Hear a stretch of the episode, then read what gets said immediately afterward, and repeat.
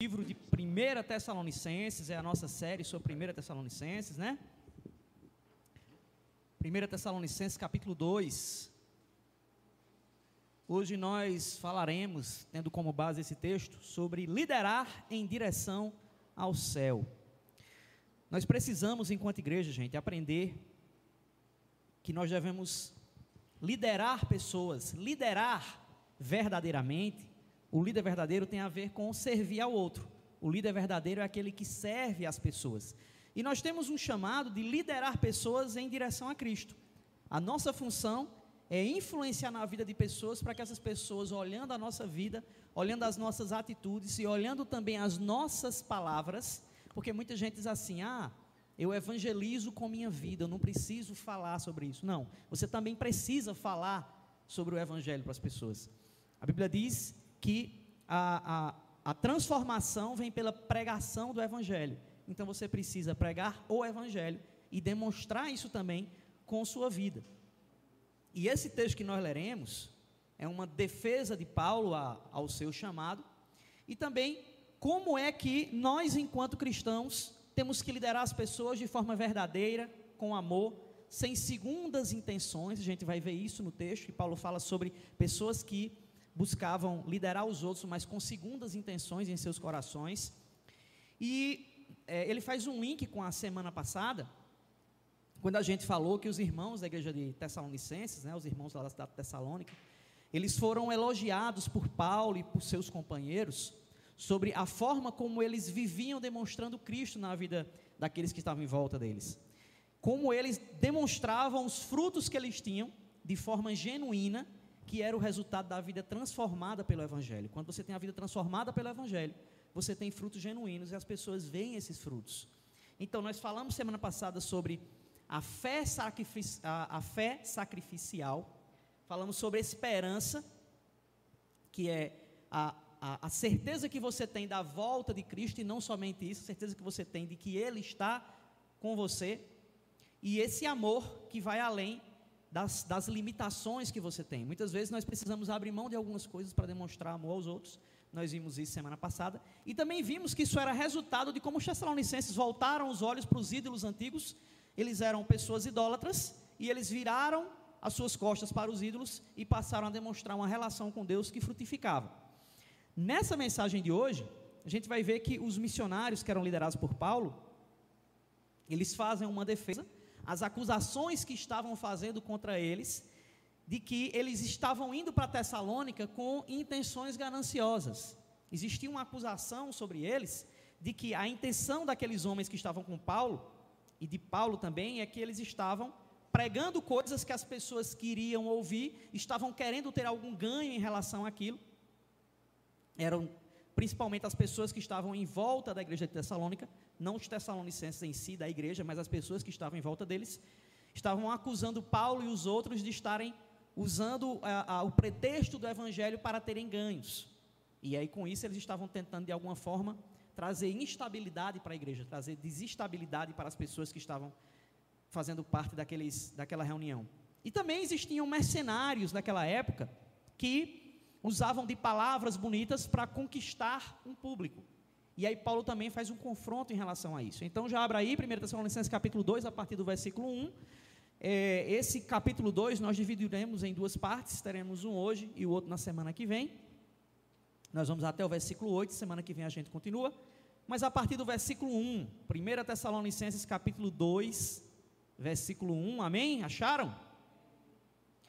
Diz assim: Irmãos, vocês mesmos sabem que a visita que lhes fizemos não foi inútil. Apesar de termos sido maltratados e insultados em Filipos, como vocês sabem, com a ajuda de nosso Deus tivemos coragem de anunciar-lhes o Evangelho de Deus em meio a muita luta. Pois nossa exortação não tem origem no erro, nem em motivos impuros, nem temos intenção de enganá-los. Pelo contrário, como homens aprovados por Deus, a ponto de nos ter sido confiado por Ele o Evangelho, não falamos para agradar pessoas, mas a Deus que prova os nossos corações. Vocês bem sabem a nossa linguagem, ela nunca foi de bajulação, nem de pretexto para ganância. Deus é testemunha. Nem buscamos reconhecimento humano, quer de vocês, quer de outros. Embora, como apóstolos de Cristo, pudéssemos ter sido um peso, tornamo-nos bondosos entre vocês, como uma mãe que cuida dos próprios filhos.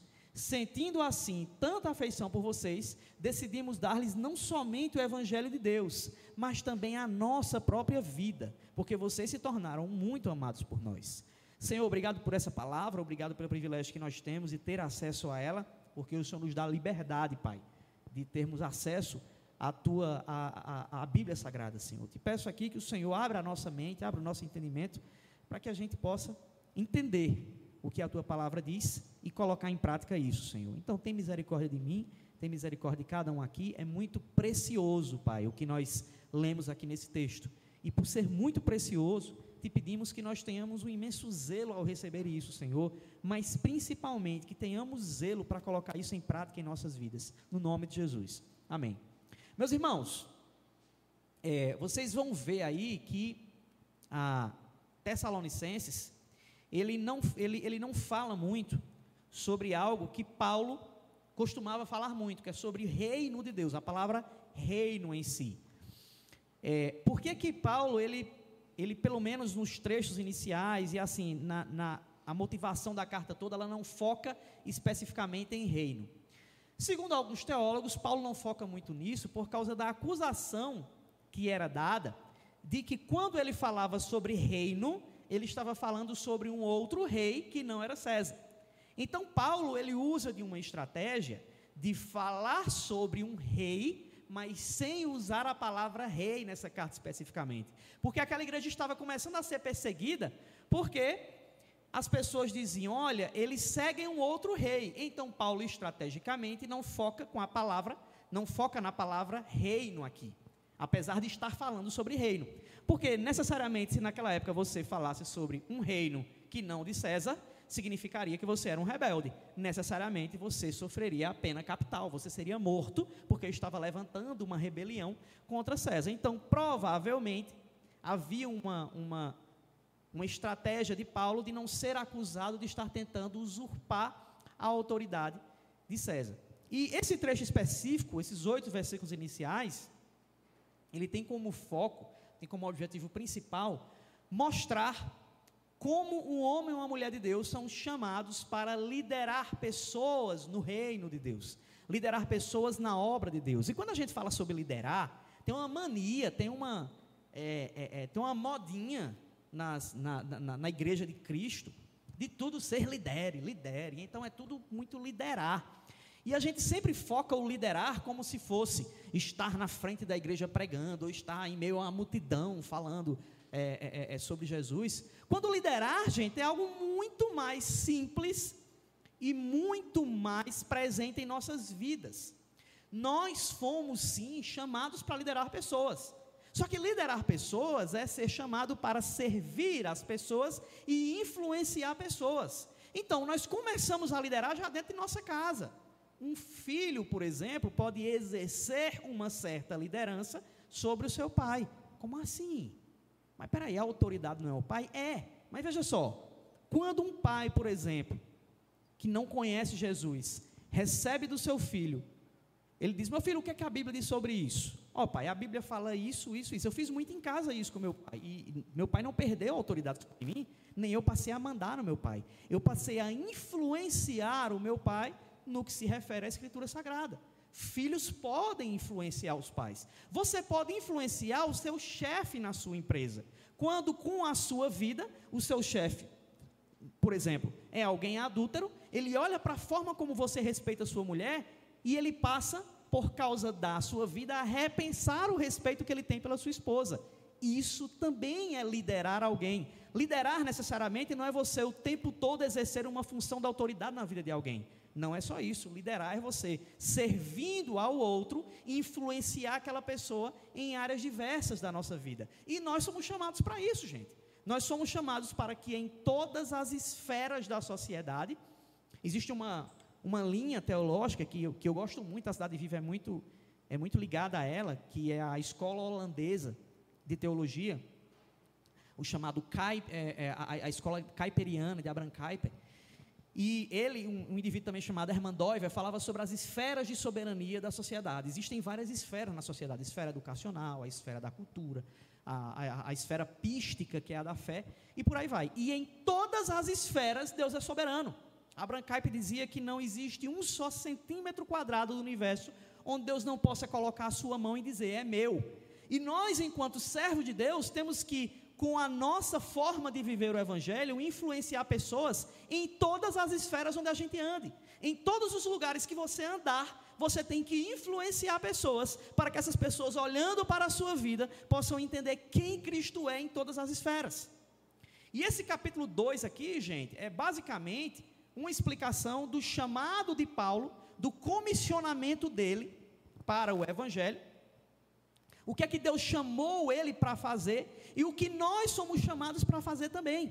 Nós não fomos chamados para chegar simplesmente e dizer que nós somos cristãos e todo domingo a gente participar de uma reunião religiosa e saindo dali a gente falar para as pessoas que somos cristãos e a gente viver da mesma forma. Nós não somos chamados por um evangelho da média da sociedade. Nós somos chamados, não fomos chamados para um evangelho medíocre. Nós somos chamados para um evangelho que faz diferença onde nós estamos. Onde nós estamos, nós somos o sal da terra e somos a luz do mundo. Se nós somos luz em meio a um mundo em trevas, o mundo tem que ver a gente de forma diferente. Nós temos que impactar as pessoas que estão à nossa volta. E é sobre isso aqui que Paulo fala, gente. Paulo fala sobre como o seu ministério era saudável em relação ao que Deus instituiu para ele e como nós somos chamados para liderar pessoas em direção ao céu. Você foi chamado para conduzir pessoas a viverem de forma digna e a viverem um evangelho autêntico em suas vidas para que sejam frutíferas no mundo. Então nós somos chamados para isso. Você foi chamado para que a sua vida atraia outras pessoas a conhecerem um evangelho autêntico e não somente isso, para que as pessoas vivam com dignidade e para que elas frutifiquem isso na vida de outras pessoas. E aí, gente, outra coisa interessante aqui, antes da gente detalhar os versículos, é que existia um grupo de mercenários na, na Roma antiga, que a, a intenção dessas pessoas era eram filósofos, eram sofistas. O que, é que esses sofistas faziam? Eles usavam de muita retórica para convencer as pessoas. É interessante que existe a diferença entre retórica e argumento. Existem pessoas que têm argumentos profundos, existem pessoas que têm retóricas muito boas. Geralmente, políticos têm retórica muito boa, podem não ter argumentos bons, mas eles têm uma retórica que atrai as pessoas. Os sofistas eram pessoas que tinham uma excelente retórica e muitos filósofos eram sofistas, eram contratados para ensinar retórica para os filhos de famílias mais abastadas, para que essas pessoas soubessem como fazer com que outras fossem convencidas pelo que elas falavam, não necessariamente tendo bons argumentos, mas tendo uma boa forma de expressar aquilo que elas queriam.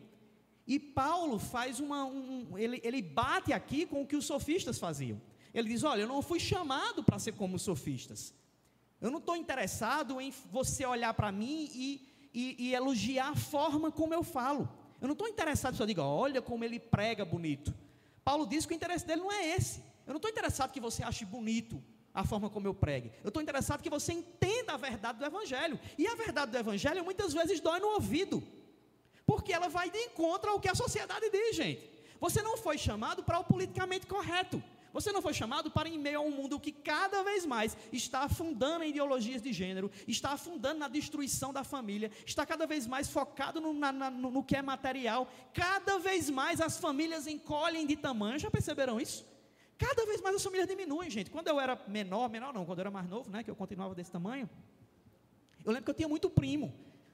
Lá no interior do, do, do de Barbacena, né, lá no interior do Ceará, a gente tinha, é, é, eu tinha muito primo. E assim, eu vendo hoje em dia como os, a, as nossas crianças de hoje terão poucos primos. Por quê? Porque as famílias hoje estão tão focadas. Claro que tem aquelas que têm problemas de, de, saúde em relação a isso, mas as famílias hoje estão tão focadas na qualidade de vida que darão aos outros e se esquecem que o nosso foco tem que ser na dignidade e aí, eu, claro aqui que tem pessoas que escolhem ter um filho só, outras que não escolhem ter nenhum. Eu estou dizendo é quando a pessoa coloca isso como uma motivação da família. Cada vez mais nós vemos uma sociedade, uma sociedade que fragiliza a família. em que cada vez mais pessoas se casam e decidem não ter filhos, porque dá muito trabalho, eu prefiro ter um pet. E família é instituição de Deus, gente. Nós só salvaremos a sociedade se as nossas famílias fossem, forem famílias que forem treinadas para transformar a sociedade. Eu estava conversando essa semana com, com um colega de trabalho, e ele disse assim: Saulo, tu vai ter o terceiro filho, e como é que é isso aí, cara? No mundo como tá, tu tá botando outro menino no mundo. Eu fiz, justamente. Eu preciso botar um menino no mundo para fazer a diferença no mundo. Eu preciso treinar os meus filhos para que eles sejam um agente de transformação. Eu vou simplesmente cruzar os meus braços e esperar que cada vez mais o mundo esteja descansando nos braços malignos sem eu fazer nada? Não, eu fui chamado para treinar pessoas para que elas façam diferença no mundo. E os primeiros a serem treinados são meus filhos. Eles têm que olhar para mim e dizerem assim: eu vou imitar o meu pai, porque meu pai imita Cristo e eu preciso ser Cristo lá fora. Porque do nosso meio é que tem que sair a diferença para o mundo mundo, gente. Nós somos chamados para isso. Nós somos chamados para que as pessoas olhem para a nossa vida e digam assim: rapaz, eu preciso ser diferente. Eu preciso ser uma família igual a essa família. A sua família tem que ser modelo de inspiração para outros. Nós precisamos ser referência do que é zelo com a palavra de Deus. As pessoas têm que olhar para mim e para você e dizerem assim: peraí, o que é viver evangelho? É olhar para essa família aqui e copiar ela. O que é viver o Cristo? É olhar para esse homem aqui e copiar ele. O que é viver submissão ao reino? É olhar para essa mulher e imitar ela. E o que Paulo faz aqui, gente, nesse, nesse capítulo inicial, é fazer uma defesa também ao que estava acontecendo em relação a uma acusação que buscava desqualificar Paulo. Muitas vezes, para desqualificar a mensagem, você não precisa bater na mensagem, basta você bater no portador da mensagem. É muito comum, isso você vê muito isso em política, né? A pessoa traz um argumento aí, tipo assim, ah, é, nós temos que lutar, a gente viu muito, vê muito isso em eleição, né? Quem é do, do, do PT ou do PFL, ou de, de, Bolsonaro, ou de Lula tal, tem muito aquela coisa assim, ah, fulano defende isso, mas faz isso. Como é que você é a favor da família, mas tem tal prática? Como é que você é a favor dos, dos pobres, mas compra um iPhone? Não vou aqui dizer o que está certo ou errado, estou dizendo é que geralmente nós ouvimos muito o quê? A desqualificação do portador da mensagem para que a mensagem seja desqualificada. E o que é que Paulo diz aqui? Ele traz uma defesa à vida dele. Porque as pessoas buscavam desqualificar a vida de Paulo para que as pessoas não ouvissem a mensagem de Paulo. E acontece muito isso. Muitas vezes nós temos medo de pregar o Evangelho, com medo da gente ser desqualificado, da nossa mensagem ser desqualificada pelo que nós somos. A gente inverte as coisas. É assim, não, não vou pregar para Fulano, não, porque vai que, de repente, ele não quer mais falar comigo. De repente, ele fica meio assim para o meu lado. E nós somos chamados, gente, para ter uma vida que entra em concatenação com o que a palavra diz, mas para pregar o que a palavra diz. E a primeira coisa que o inimigo quer fazer, gente, é desqualificar você, para que você tenha vergonha de pregar a palavra. Mas saiba de uma coisa: se você se arrepende de seus pecados, não tem como o inimigo lhe desqualificar. Só quem pode se desqualificar é você mesmo. Se você viver numa vida de pecado, mas se independente do que você fez, você se arrepende diante do Senhor, a sua mensagem Deus vai usar para a glória dele. O que a gente tem que fazer é lutar contra o pecado, viver em santidade e pregar o evangelho. Então o que acontece aqui, gente, já no pegando nossos versículos iniciais aqui, é que a primeira coisa que nós entendemos nos versículos 1 e 2, você não fecha a sua Bíblia, é que nós precisamos proclamar o reino de Deus em todas as esferas que eu falei com coragem. Olha só, versículo 1 e 2 diz assim: Irmãos, vocês mesmos sabem que a visita que lhes fizemos não foi inútil. Apesar de termos sido maltratados e insultados em Filipos, como vocês sabem, com a ajuda de nosso Deus, tivemos coragem de anunciar-lhes o Evangelho de Deus em meio a muita luta. Gente, quando a gente olha o primeiro versículo aqui, tem um teólogo chamado Hendrickson, que ele diz que a ideia aqui, quando ele, ele fala essa palavra, é, a visita não foi inútil, é que ele não chegou lá de mãos vazias Paulo está dizendo que quando ele esteve entre eles, ele fez com que eles percebessem a utilidade da presença de Paulo. Paulo foi lá para dar algo e não para receber algo deles. Você vai ver na estrutura do texto toda Tessalonicense, ele deixa isso claro. Diz, olha, eu fui a entregar para vocês. Eu não fui receber nada de vocês, não, eu fui dar. E essa aqui, gente, é a marca de um servo. A marca de um servo é buscar entregar coisas às pessoas e não receber algo em troca. Só que a gente vê muito isso no reino. No reino a gente vê muito isso, no, no, no evangelho hoje em dia. Vem aqui e faça um sacrifício que Deus vai lhe dar não sei o que, não sei o que. Deposite 100 reais que Deus vai fazer não sei o que, não sei o que. É, doe não sei o que que Deus vai fazer, tal, tal, tal, tal, tal, tal. Não, nós precisamos nos doar para os outros pelo que Ele já fez, pelo que Cristo já fez na cruz. Então o que Paulo diz, olhe, eu estar entre vocês, não foi algo que eu fui de mãos vazias, eu fui para a presença de vocês para ser útil na vida de vocês. Eu fui entregar para vocês. Eu fui acrescentar algo na vida de vocês. E é interessante, gente, que Paulo não estava lá naquele momento, ele estava escrevendo essa carta, justamente porque em meio à perseguição ele prega o evangelho, quando ele acha que vai, ou quando ele vai ser preso, a gente viu isso há duas semanas, quando analisamos Atos, antes de entrar em Tessalonicenses. Quando ele vê que vai ser preso, ele foge porque ele sabia que ia ser morto. Então ele foge e deixa a igreja plantada ali. Só que Paulo diz para eles: Eu não sou igual a esses filósofos gananciosos, não. Eu não tenho intenção de ganho com o evangelho, não. Pelo contrário, materialmente falando, eu só tive perda. Eu só tive sofrimento. Mas por que que Paulo, mesmo tendo sofrimento, tendo perda, perdeu todo o respeito que ele tinha como um dos mestres judeus? Ele perde tudo porque ele diz em Cristo: o perder é ganho. Eu entendi agora o foco da minha vida qual é. Acrescentar a vida dos outros, gente, é um chamado do Evangelho. Nós temos um, um, uma tríadezinho na, na, na Cidade Viva que é o conectar, crescer e compartilhar. E nós resumimos a nossa missão, a nossa visão nisso, porque nós entendemos que nós fomos conectados com Deus. A partir do momento que nós somos conectados verticalmente com Deus, eu preciso me conectar com os outros horizontalmente. Eu preciso crescer no conhecimento do Evangelho e preciso crescer em todas as áreas da minha vida para que eu dê sempre o meu melhor, para então compartilhar o que eu tenho com os outros. Se eu quero ser servo, eu preciso compartilhar o que eu tenho, eu preciso compartilhar o que eu sou, eu preciso compartilhar conhecimento com os outros, preciso compartilhar a minha vida, preciso compartilhar o meu tempo.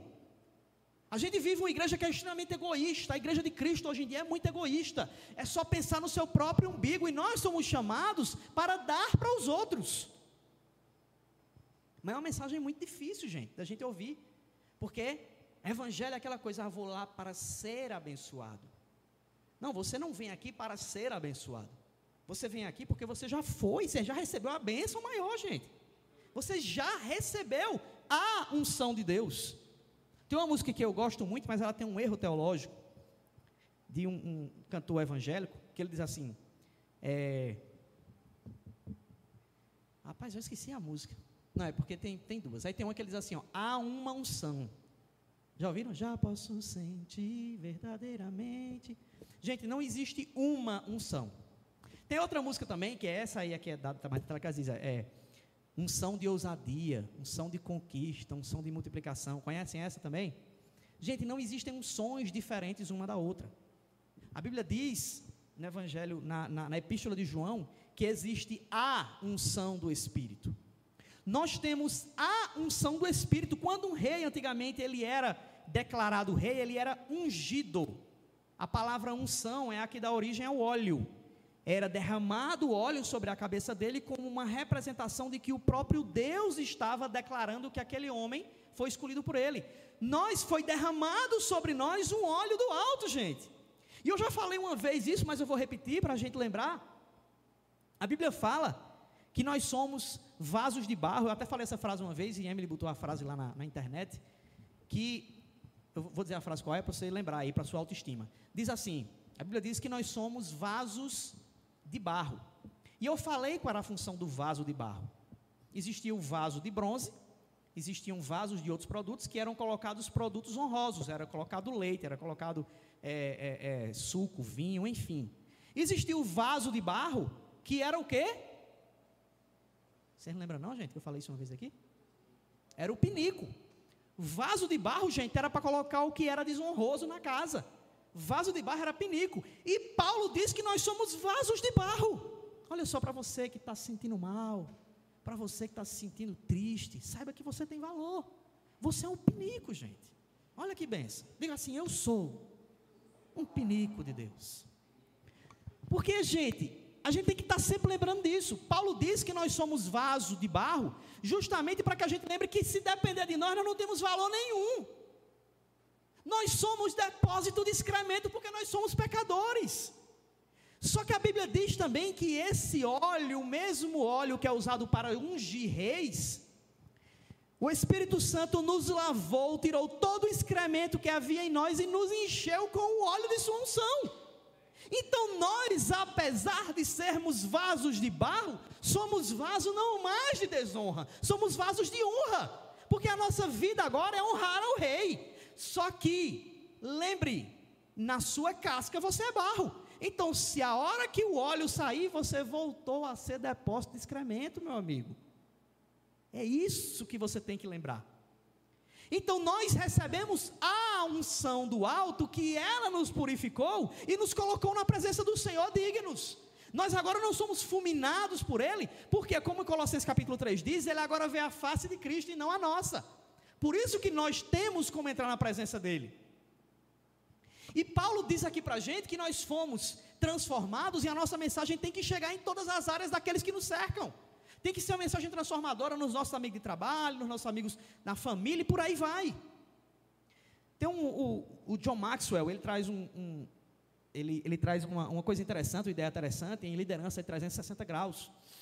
Que nós não lideramos somente de cima para baixo, nós somos chamados para liderar de baixo para cima, de um lado para o outro, de cima para baixo de frente para trás. Nós temos que influenciar pessoas em todas as áreas de nossa vida. As pessoas têm que olhar para a sua vida você como sendo um referencial, você como sendo um exemplo.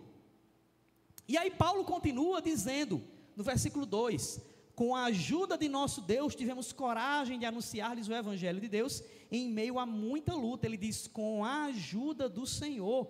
É interessante, gente, que Paulo ele fala aqui que ele foi maltratado, ele e Silas.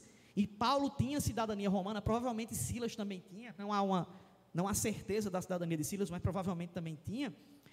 E Paulo foi insultado, gente. Paulo foi colocado nu no meio da cidade. Paulo passou por uma humilhação gigante. E lá ele foi açoitado, foi cuspido.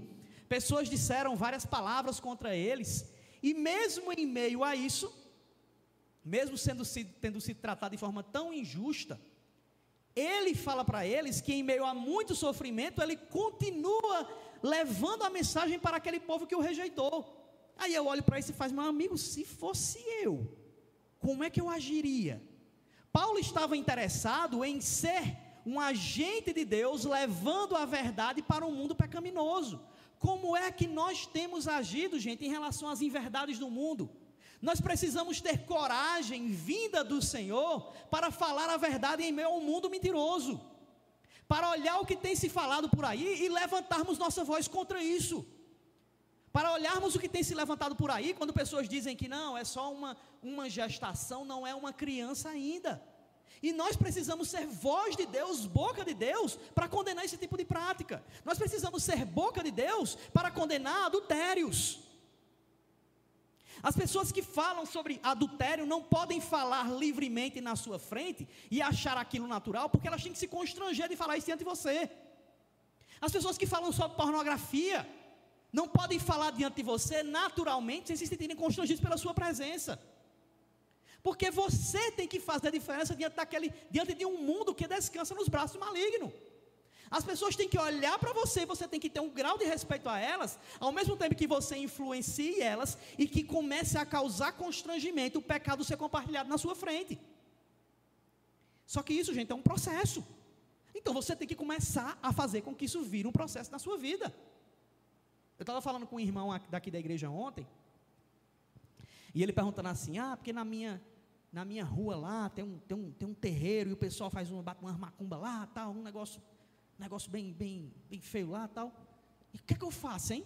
Eu disse para eles, meu irmão, faça amizade com esse pessoal. E assim, demonstra um amor gigante por eles. Aí ele, eita, rapaz, e agora? Ah, porque ah, acho que, sei não. Eu fiz, meu irmão, recomece. Vá ganhando esse povo. Vá demonstrando amor a esse povo. Nós temos que agir de maneira que aqueles que fazem coisas que a palavra diz que é repulsiva, as pessoas que fazem o que é repulsivo por meio da nossa vida, comecem a se sentir atraídos por nós para que eles comecem a olhar o evangelho de outra forma, porque as pessoas não odeiam o evangelho, odeiam o evangélico. Porque o evangélico é bicho ruim, meu amigo. Evangélico não presta. Evangélico é uma raça torta, meu amigo. Nós somos assim. A gente se acha superior aos outros. A gente tem que, ao mesmo tempo, amar um travesti com uma parcela de amor gigante para mostrar com amor que aquilo desagrada a Deus. Diz, meu irmão, você é uma pessoa muito amada pelo Senhor, mas Ele odeia a essa sua prática.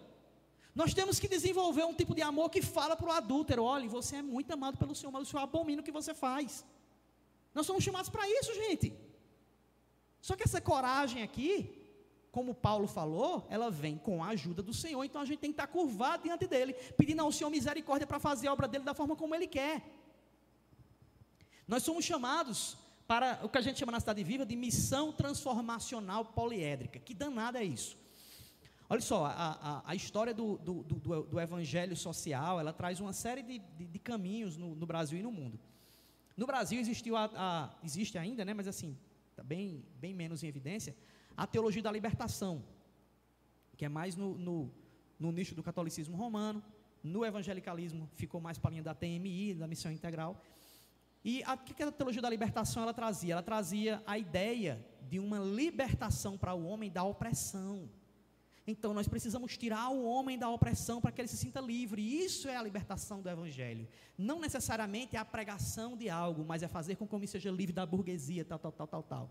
Não, gente a, a missão para a qual nós somos chamados é uma missão que traz transformação na vida da pessoa em todas as estruturas, por isso que ela é poliédrica, em todos os lados. Nós somos chamados para promover uma revolução cristã na educação, para promover uma revolução cristã na cultura, para promover uma revolução cristã nas relações sociais, nas famílias, para que elas apontem para a vontade de Deus, nas relações sociais, na, na, no, nos ambientes de trabalho, na forma como olha o excluído. Em todos os lugares nós precisamos levar a nossa vida para que sejamos influentes naquele ambiente onde nós estamos. Ah, eu estou trabalhando lá no governo, então eu tenho que, no meu ambiente de trabalho, de alguma forma, refletir Cristo, de maneira que as pessoas ali sejam impactadas pelo Evangelho que sai da minha vida. Ah, eu estou sendo, eu estou trabalhando como advogado. Então, quando eu estiver no tribunal, eu tenho que refletir Cristo de uma forma que as pessoas vejam que em mim há algo diferente. Em todas as esferas eu sou chamado para que Deus olhe para a minha vida. Eu estou ali, eu sou lavadora de roupa e estou lavando roupa. No contexto onde eu estou, as pessoas têm que olhar para mim e dizer: essa pessoa tem algo diferente. Porque o reino, gente, envolve toda a ação todas as nossas ações estão revestidas de reino. Então, em as, de todas as formas, eu preciso fazer com que as pessoas olhem para mim e vejam o Evangelho transbordando de minha vida. Porque Jesus falou sobre nova vida. Jesus também falou sobre amar os pobres. Jesus também falou sobre fazer diferença na vida dos estrangeiros, daqueles que vêm de fora para serem acolhidos. E é interessante que isso aqui em Brasília é difícil, porque o povo de Brasília é um povo mais fechado, é um povo mais, mais na dele e tal. E nós fomos chamados para fazer com que as pessoas se sintam bem com nossa presença.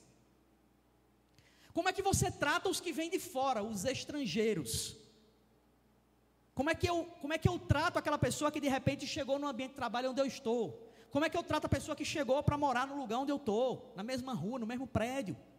Como é que eu trato a pessoa que chega na igreja pela primeira vez? Sei lá. Eu tenho que ser alguém que as pessoas que estão chegando de algum lugar, os estrangeiros, entre aspas, elas se sintam bem naquele lugar por causa da minha presença. E a gente tem que lembrar que o primeiro passo para a gente fazer isso é se arrepender dos nossos pecados, gente. Toda hora a gente tem que lembrar disso. Eu preciso ser frutífero, mas estou lá vivendo na, na, na, na imundície do pecado. Não, você não vai ser, filho. Eu preciso ser frutífero, mas preciso primeiro me arrepender dos meus pecados. Dizer, Senhor, eu quero ter uma vida diferente. Outra coisa aqui é que eu não posso deixar que as frustrações do passado definam o meu futuro. Observa a luta de Paulo em Filipos, gente. Paulo vinha de uma luta lá em Filipos. O cara vinha de, de uma prisão. É aquele contexto lá que você lembra que Paulo é preso porque estava pregando o evangelho. Leva uma surra, vai lá para o canto da cela, fica no pior lugar da cela. A papu daqui, meu amigo, era um hotel de cinco estrelas, perto do lugar onde Paulo estava. E Paulo está lá jogado no fim de uma cela, um lugar cheio de mofo. Em condições muito piores naquela época. E aí aquele lugar onde a cela cai.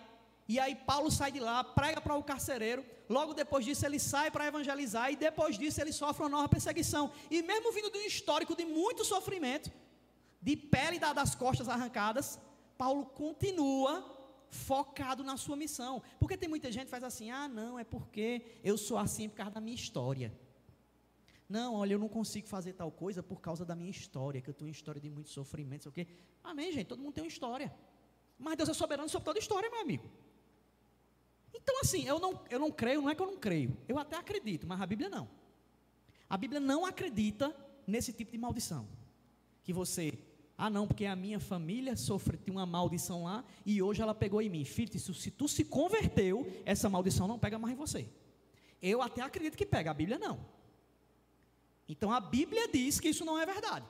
Porque se você sofre alguma maldição do passado, você não teve um encontro com Cristo. Porque como é que Deus é soberano sobre tudo e se submete a uma maldição? Como é que você continua debaixo de uma maldição se você foi liberto por Cristo? Então, se você foi liberto por Cristo, mude a sua forma de viver, filho. Ah, não, porque eu, eu, eu tenho uma certa, como eu sofri abusos, eu tenho ojeriza a estar falando com pessoas provavelmente você tem algo a ser tratado na sua vida. Se trate porque Deus quer lhe usar, meu amigo. Deus pode não querer lhe usar num púlpito, Deus pode não querer lhe usar num louvor, pode não querer lhe usar em algo que, que seja público assim, mas Ele quer lhe usar onde você está para você influenciar pessoas. Ele quer usar a sua vida. Deus não quer você sendo um cristão medíocre. Cristão medíocre, gente, é aquele que está na média de todo mundo. Você não é todo mundo. Minha mãe falava muito isso para mim, a Bíblia também. Ah, todo mundo vai. Você não é todo mundo. Jesus também diz isso. Ah, mas todo mundo que eu conheço que é evangélico é todo assim, não prega para os outros. Mas você não é todo mundo, você foi chamado para ser diferente.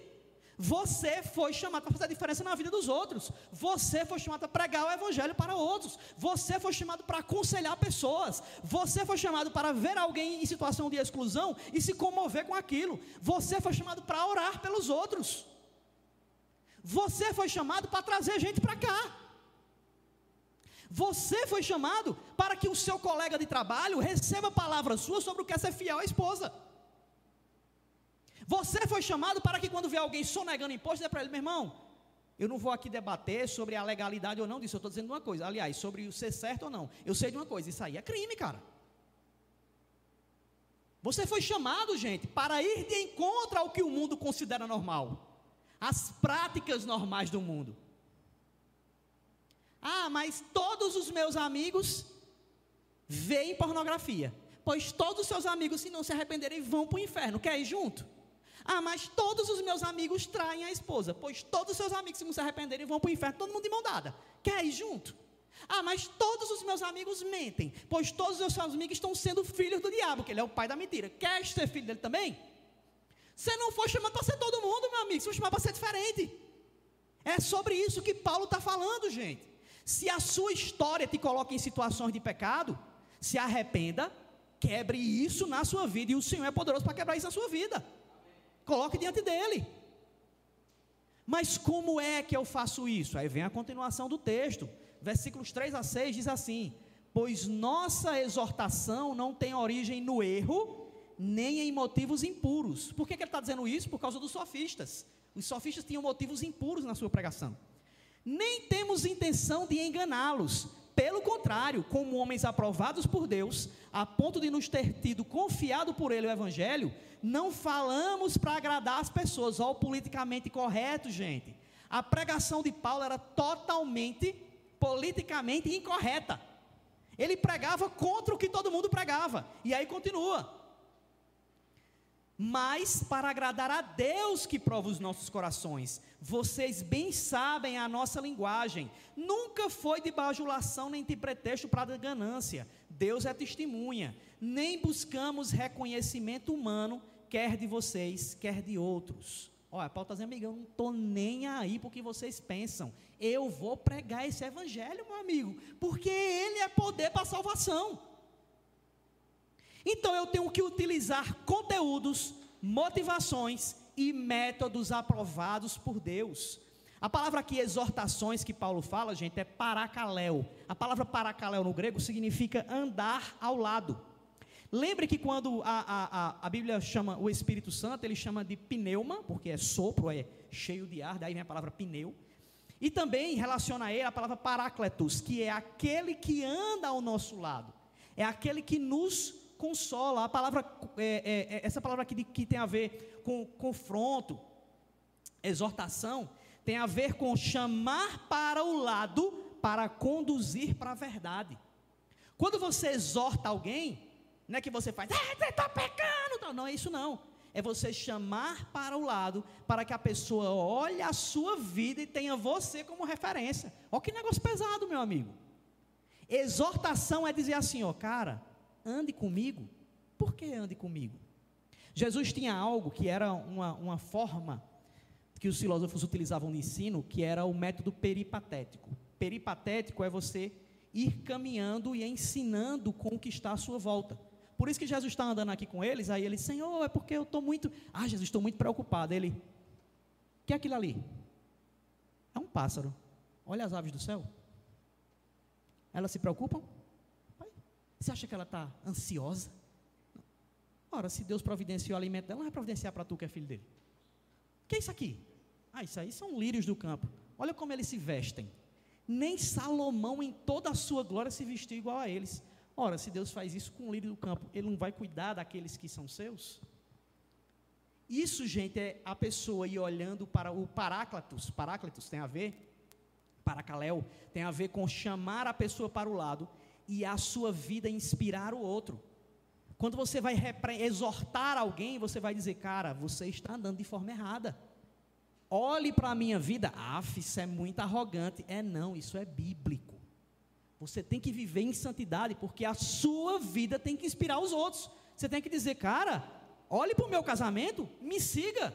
Foi isso que Paulo falou, não? Seja meu imitador, porque eu sou de Cristo. Ah, mas eu não tenho como dizer isso não, porque eu não imito Jesus. Então você está em pecado, você foi chamado para imitar Ele. Sinto muito. Chamar os outros para imitar não é arrogância, não, gente. É cristianismo autêntico. Porque o que você tem de precioso na sua vida não é a sua formação, não é o seu emprego, não é a sua família, é a sua relação com Deus. Então isso tem que ser inspiração para os outros. É isso que você tem de mais precioso, a sua relação com Deus. Então mostre ela para os outros. Ah, eu tenho intimidade com Jesus imensa, então mostre ela para os outros. Ah, eu não tenho intimidade com Deus, então se conserte e mostre para Deus o seu conserto. E mostre para os outros. Só que primeiro, gente, desse trecho aqui é que nossa mensagem ela tem que ter um conteúdo verdadeiro. A nossa mensagem não pode ter origem no erro, nossa mensagem tem que ser bíblica. Por isso que você tem que comer a escritura.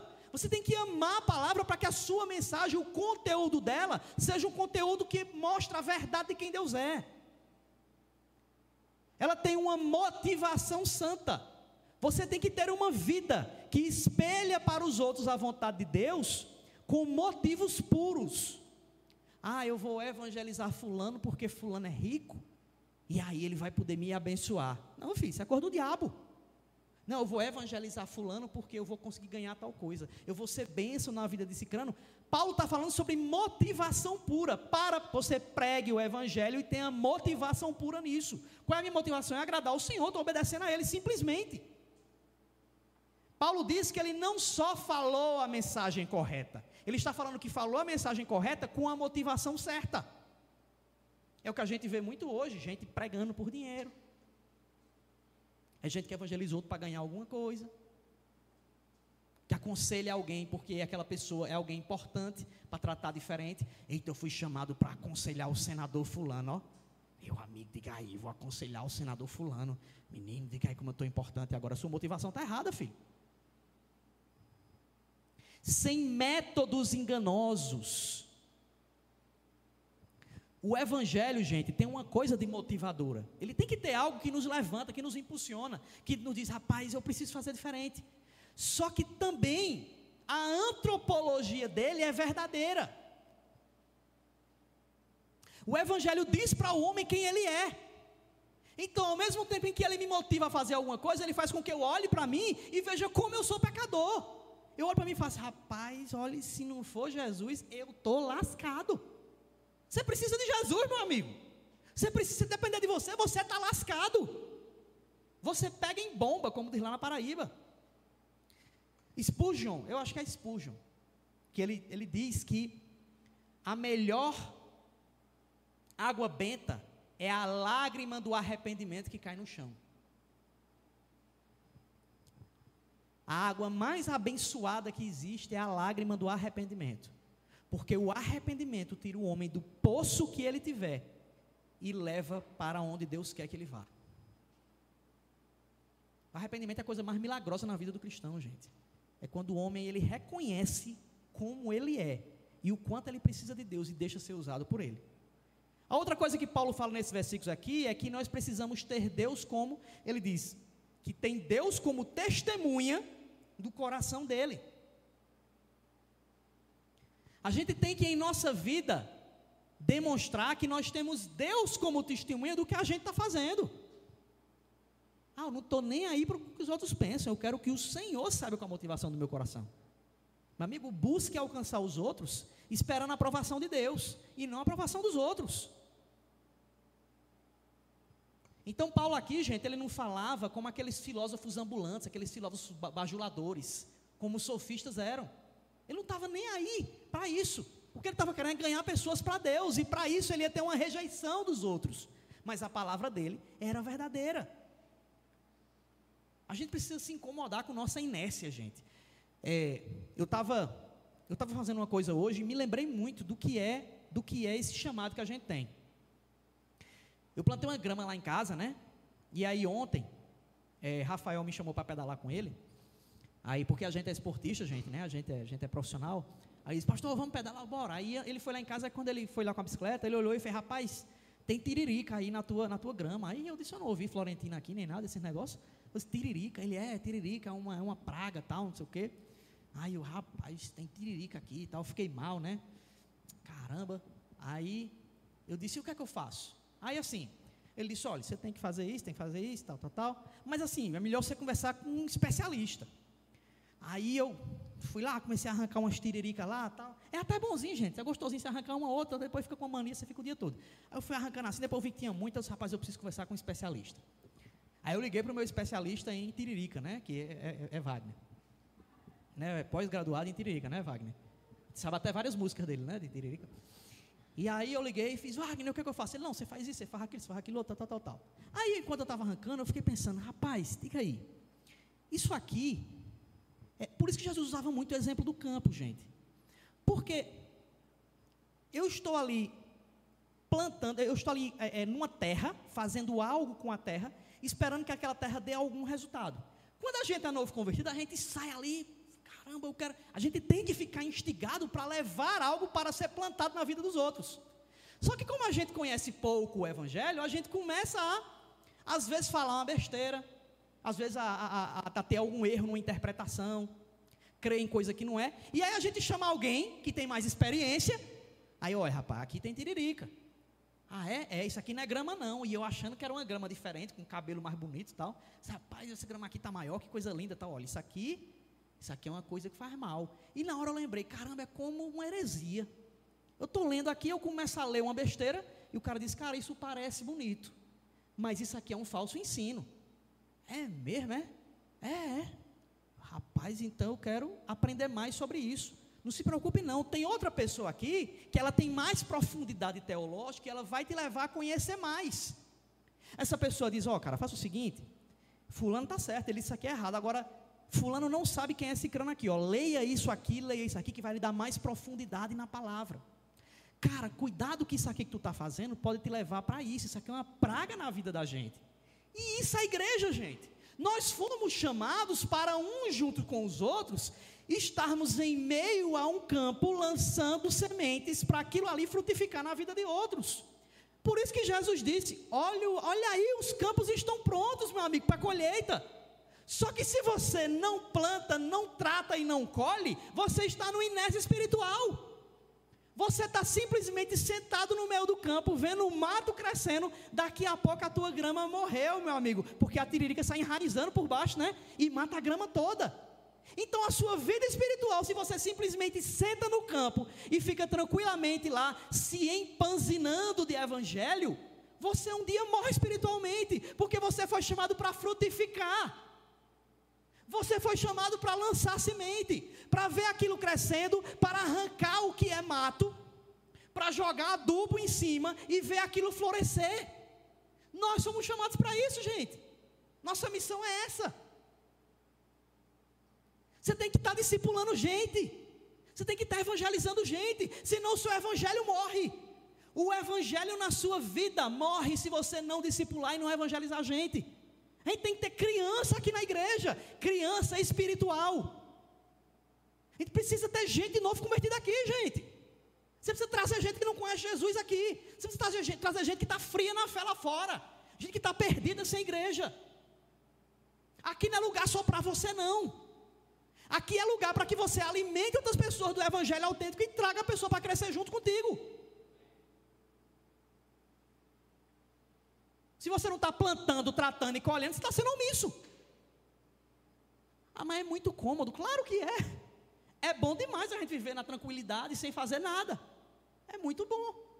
Só que se você vive parado em frente ao sofá, assistindo televisão, e só comendo, uma hora você está obeso, mórbido, você não pratica a saída, você não sai, você não, não sua, você não se esforça, você vai morrer, meu amigo. Assim é na igreja também você tem que sair. Aqui a gente é preparado, entrega ao Senhor, recebe a mensagem do Evangelho e vai fazer diferença lá fora. E por fim, a banda pode vir para cá. Paulo fala sobre o amor sacrificial. Olha só, versículo 7 e 8, por fim, diz assim: Embora, como apóstolos de Cristo, pudéssemos ter sido um peso tornamo-nos bondosos entre vocês, como uma mãe que cuida dos próprios filhos. Sentindo assim tanta afeição por vocês, decidimos dar-lhes não somente o Evangelho de Deus, mas também a nossa própria vida, porque vocês se tornaram muito amados por nós. Liderar, gente, não é só transferir saber, não, é transferir a própria vida. É você se sacrificar por causa do outro. É você abrir mão de sua comodidade por causa do outro. A gente tem que tomar cuidado com o limite que a gente tem entre cuidar da nossa vida e idolatrar a nossa vida. Você não foi chamado para idolatrar a sua vida, não. Você foi chamado para ter um rei diante de quem você se prostra e diante de quem você sacrifica a sua vida. Isso é demonstrado na vida dos outros. No quanto você abre mão de si por causa da doação que você faz aos outros. Você precisa se doar, gente. Aqui é um exemplozinho pequeno, precisa de mais gente no som. Precisa de mais gente cuidando lá do kids. Precisa de mais gente evangelizando lá fora, dando ideia para evangelismo. Precisa de mais gente chamando gente para estar tá aqui. Isso é igreja. A igreja precisa entender que ela tem uma função social. Qual é a nossa função social? Transformar a sociedade com o evangelho do reino. A gente tem que lembrar que nós temos uma prioridade, gente. E nossa prioridade não é a nossa vida. Nossa prioridade é a alegria do Senhor. Se nós alegrarmos o coração de Deus, a nossa vida terá valido a pena, porque para isso nós somos chamados. Marido, você foi chamado para voar, mas foi chamado para carregar sua esposa junto, para vocês dois voarem juntos. Pai, você foi chamado para fazer seu filho frutificar, e ele vê na sua vida como exemplo.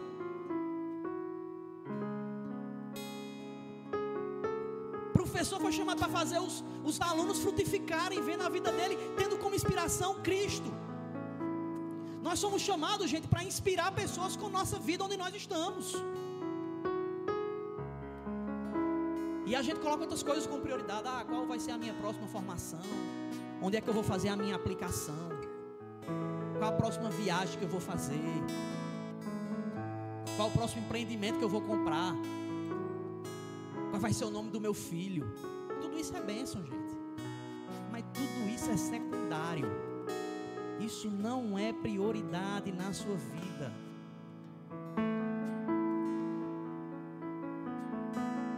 Nós somos chamados para servir ao Senhor e servir aos outros, gente. Eu ouvi hoje, vindo, vindo no carro para cá, que quando você serve ao outro sem esperar nada em troca, um dos hormônios que nós temos, nós temos endorfina, que é o hormônio do prazer, e tem o hormônio do amor também, que é a ocitocina. E descobriram que quando você serve a alguém sem esperar nada em troca, o seu corpo libera ocitocina. Você sente prazer, você sente alegria, e isso faz algo no seu organismo. Seu organismo funciona melhor. E aí a gente entende por que, que Jesus disse que mais bem-aventurado é dado que receber? Porque quando você se doa, você é quem é abençoado, meu amigo. Isso é muito verdadeiro, gente. Experimente. Você recebe um presente, você se alegra com isso. Agora, experimente dar algo para alguém e ver a pessoa se alegrando com aquilo. Dá dá uma sensação ímpar? Caramba, tu me deu isso, que massa. Você faz. Que sensação que eu tenho agora em ver a pessoa alegre. Você olhar para alguém que está em situação de exclusão e fazer aquela pessoa se tornar digna. Nós somos chamados para isso, gente, para abrir mão da nossa comodidade, para causar transformação na vida dos outros, trazendo Cristo como o evangelho que está na nossa frente, as pessoas olhando para a gente e refletindo Cristo na vida deles. Fique de pé.